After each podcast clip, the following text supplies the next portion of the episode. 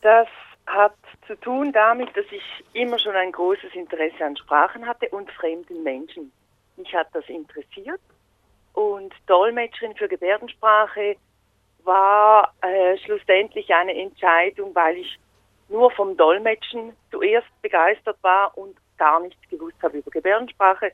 Und erst danach äh, habe ich mich erkundigt und so bin ich dann schlussendlich in, diese, diesen, in diesen Beruf reingerutscht.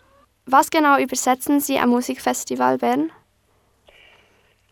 Das äh, wird Musik sein, die zeitgenössischer Art ist. In diesem Zusammenhang habe ich auch ganz viele neue Erfahrungen jetzt zu machen als Dolmetscherin für Gebärdensprache, denn es ist nicht in, sagen wir mal, im üblichen Sinne Musik, wie wir sie tagtäglich im Radio hören. Es sind verschiedene Klangwelten, die äh, auftauchen und eben auch versetzt mit Stimmen oder mit verschiedenen Instrumenten.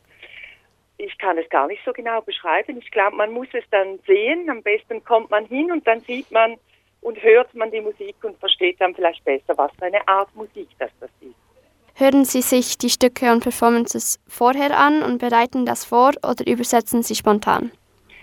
Das ist vor allem eine Vorbereitungstätigkeit. Ich glaube, das ist ähm, das Wesentliche, wenn es um Qualität geht.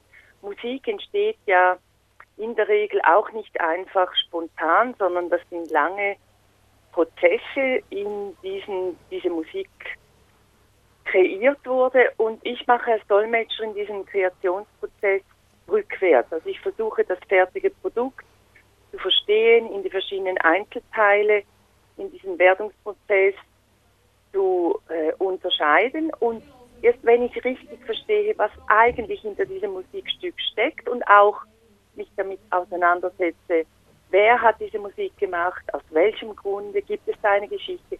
Erst wenn ich das alles verstehe, kann ich eine korrekte Übersetzung machen, die dann diese verschiedenen Teile beinhaltet, eben wie Übersetzung des, äh, der Lautstärke, Übersetzung des Tempos, äh, des Klanges, des Zusammenspiels der Instrumente und so weiter. Und Musik ist ja wahnsinnig schwierig zu beschreiben. Beschreiben Sie die Musik selber oder Ihre Eindrücke, welche die Mus Musik bei Ihnen hervorruft? Das ist äh, eine sehr wichtige Frage, die wird oft gestellt.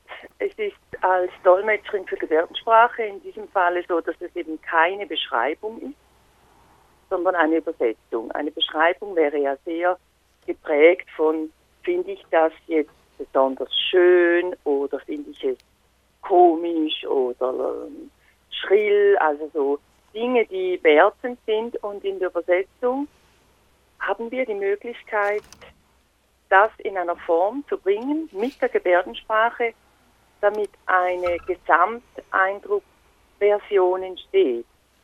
Und interpretieren Sie manchmal je nach Tag und Laune ein Lied anders als sonst? Grundsätzlich sage ich mal nein. Ähm, doch es ist wie bei allen Übersetzungsmomenten. Wir haben als Dolmetscher ja immer den Anspruch, übersetzungsgenau und präzise zu sein, egal welche Tagesbefindlichkeit ähm, ich vielleicht im Körper habe oder wenn ich nicht so gut geschlafen habe. Das ist die Herausforderung dieses Berufes.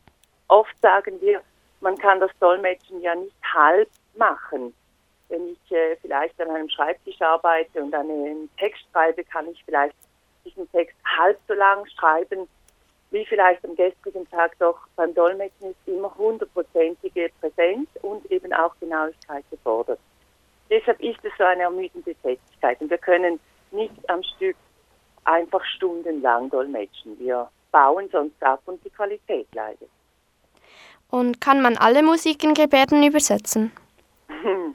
Ähm, ich sage ja, weil ich seit vielen, vielen Jahren mich damit beschäftige.